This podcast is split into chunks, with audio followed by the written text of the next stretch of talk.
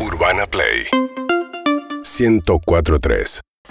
Bueno, salió una eh, recomendación eh, de la Organización Mundial de la Salud que generó mucho debate que tiene que ver con el uso de edulcorantes, que desaconseja el uso de ciertos edulcorantes. Eh, Leila Guarnieri es nutricionista, investigadora de la Fundación Interamericana del Corazón Argentina. ¿Qué tal, Leila? Buen día. Hola, buen día María, ¿cómo estás? Bien. A ver, ¿por qué se desaconseja el uso de edulcorante como si fuese algo no sano, no, no recomendable? Sí, así es. Bueno, estas guías que se publicaron esta semana lo que destacan es que no se eh, aconseja el uso de edulcorantes no nutritivos para el control del peso corporal porque no se vio ningún beneficio a largo plazo en reducir la grasa corporal. Es decir, no servirían para adelgazar, para que cualquier persona lo entienda, y tampoco para prevenir enfermedades no transmisibles. Y esta recomendación es importante que abarca tanto a niños, niñas y también a los adultos, a toda la población. Pero a ver, uno toma, eh, o por lo menos el uso habitual del edulcorante es como sustituto del azúcar que para evitar las calorías del azúcar, ¿no? Sí, sí, así es. Eh, ese es el motivo principal por el que se consumen y bueno, eh, ahora esta evidencia, que es importante aclarar que este tipo de guías se realizan a través de una revisión sistemática de toda la evidencia disponible, se convoca a expertos de todo el mundo, de distintas disciplinas, eh, y bueno, y a partir de, de, toda esta revisión de literatura se llegó a esta conclusión, que no estarían sirviendo para el efecto que generalmente se busca. O sea, no tienen menos calorías, o sea, no tienen las calorías del azúcar, pero no genera el, efecto sobre la grasa. No termino de entender, porque si no tiene las calorías que tiene el azúcar, ¿cuál es, el, cuál, es lo que no genera? Lo que pasa es que cuando uno consume edulcorantes muchas veces estos edulcorantes no solo los consumís de forma aislada, como puede ser lo que le agregas a una difusión, sino que hoy en día muchas veces estos edulcorantes no calóricos están presentes en productos de mala calidad en general. Entonces el patrón alimentario que se tiene eh, no, no tiene una buena calidad, no es saludable y lo que se vio es que cuando uno ve la asociación entre las personas que consumen edulcorantes y qué efecto genera a largo plazo, no es un efecto positivo en la salud, digamos, ¿no? Depende de por ahí de muchos factores, no solo de las calorías que aportan a no los productos, sino de cómo están compuestos en general esos productos que se consumen eh, y bueno, y hoy en día no tenemos un patrón de consumo saludable, entonces eh, no, no se tiene ese, ese efecto. Y con relación, pero estoy pensando, pues no termino de entender, por ejemplo, la stevia, ¿es lo mismo eh, o, es otra categoría? No, cuando la OMS da esta recomendación abarca a todos los edulcorantes no calóricos, que son por ejemplo la sacarina, la sucralosa, la stevia y sus derivados, el ciclamato, Acá también estaría incluida la stevia, sí. Ah, está incluida la stevia también. Eh, pues porque tenía entendido que es como de un origen natural con relación a los demás edulcorantes, la stevia, ¿no? Sí, el origen es natural, pero el efecto en sí termina siendo el mismo. Mira, María, hay una realidad y es que nosotros desde FIC hace un tiempo que tenemos esta postura de que para nosotros no es la solución eh, el, el, uso de edulcorante en reemplazo de los azúcares libres, por una cuestión que tiene que ver con que los edulcorantes tienen un nivel de dulzor que es muchísimo más alto incluso que el azúcar.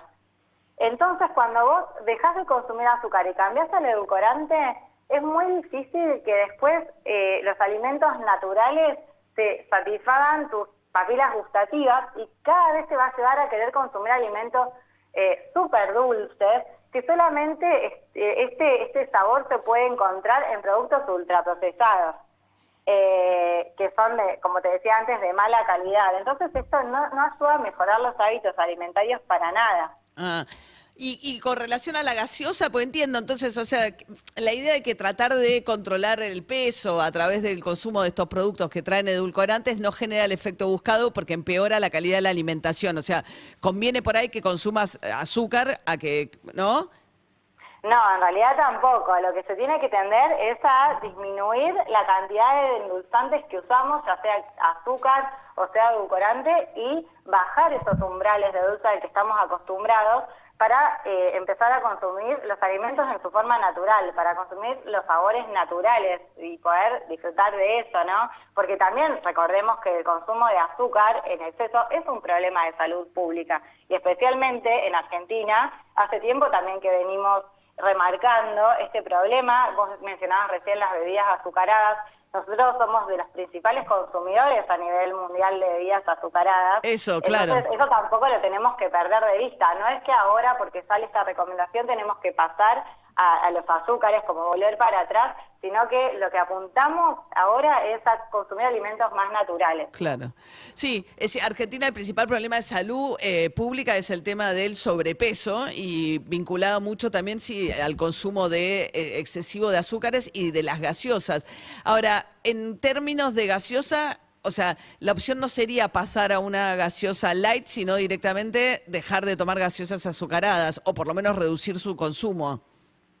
Sí, así es, esa debería ser la opción. Acá me parece también importante eh, contar que ahora estamos empezando a ver los primeros sellos de advertencias en productos a partir de la ley de etiquetado frontal y que nuestra ley en cierto punto estuvo bastante avanzada porque incorporó las leyendas precautorias que informan cuando los productos tienen edulcorantes.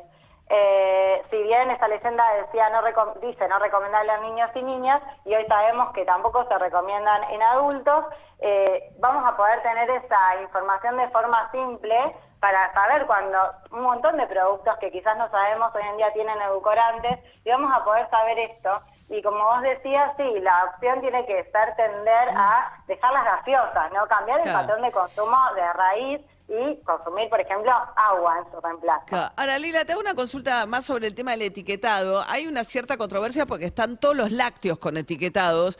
Eh, y vi también eh, que hacen una trampa que le ponen como un sticker adelante para tapar el etiquetado. Pero la, el lácteo es grasa. Entonces, si se recomienda el consumo de lácteos eh, en términos de las recomendaciones de, lo que es deseable que se consuma, pero a la vez se le pone ese etiquetado, ¿no es contradictorio? No, porque en realidad, eh, bueno, las etiquetas están eh, puestas según el perfil de nutrientes de la OPS, que es el que se, la evidencia demostró que es el más adecuado para nuestro país y el que está más alineado con nuestras guías alimentarias. Eso es importante decirlo, no es que fue un capricho. Eh, y eh, en realidad las guías alimentarias eh, remarcan que no se deben consumir productos ultraprocesados, que muchos de los que tienen, por más que sean lácteos, muchos son ultraprocesados, o incluso de los quesos, remarcan consumir moderadamente.